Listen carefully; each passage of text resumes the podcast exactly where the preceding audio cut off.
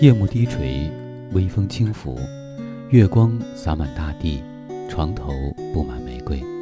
这里是听男朋友说晚安，我是你的枕边男友文超。曾在网上看到一个问题：哪一瞬间你觉得感情很累？高赞回答是：当聊天的时候，对方的回应是“嗯，哦，不知道，随便你”。对话框里开头是我，结尾也是我。不可否认，婚姻的不幸多半与冷漠、抱怨、厌恶有关。一对夫妇外出旅游，丈夫朝落地窗外看。哇，看那艘船。妻子从杂志中抬起头来。是啊，还记得吗？它看起来像我们去年夏天看到的那艘帆船。丈夫嗯了一声，点点头表示同意。婚姻中及时。并积极回应配偶的情感需求，两人的关系才会越来越亲密。然而，并不是所有人的婚姻都如此。有一种伴侣很毒，都在不给对方回应。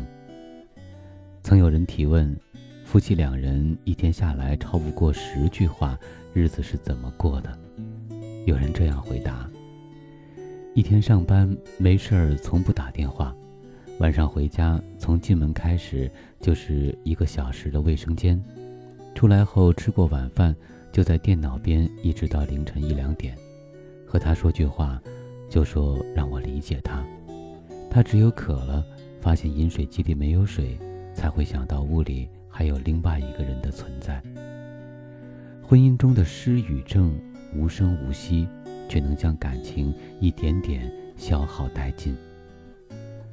最恶毒的伴侣是将你逼成一个恶毒的伴侣。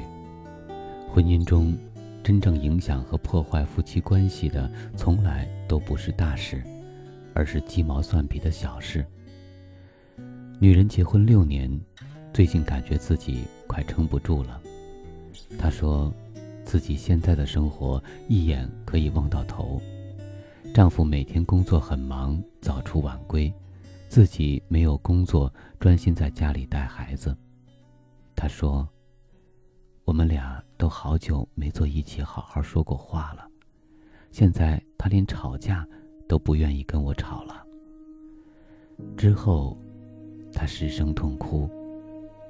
他也试着做过改变，抱怨过，吵闹过，也妥协过，可终是死了心。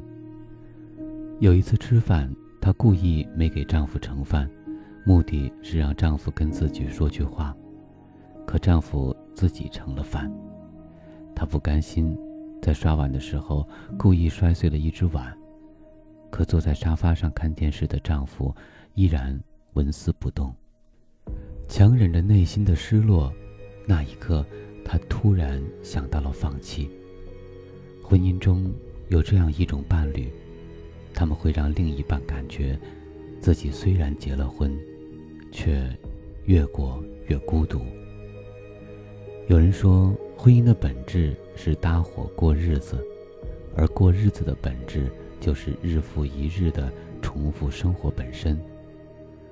我不反驳，但是婚姻的可怕之处就是枯燥之后的不沟通，如此误会就会像冰山一样。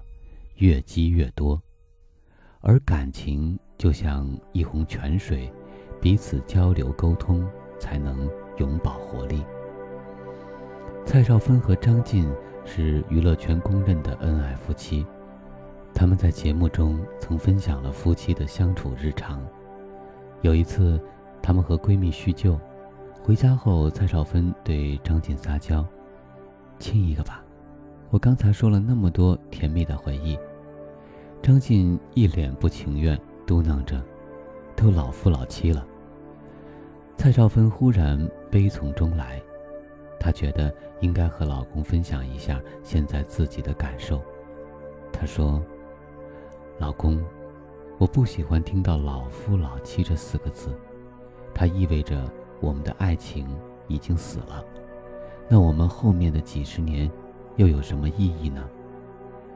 张晋意识到错误，吻了妻子，还说：“老婆，对不起，我错了。”蔡少芬即刻心花怒放。第二天，她意外得到了老公的亲吻和拥抱。婚姻的意义大概就是找一个能聊得来的人，一起共度鸡毛蒜皮的生活。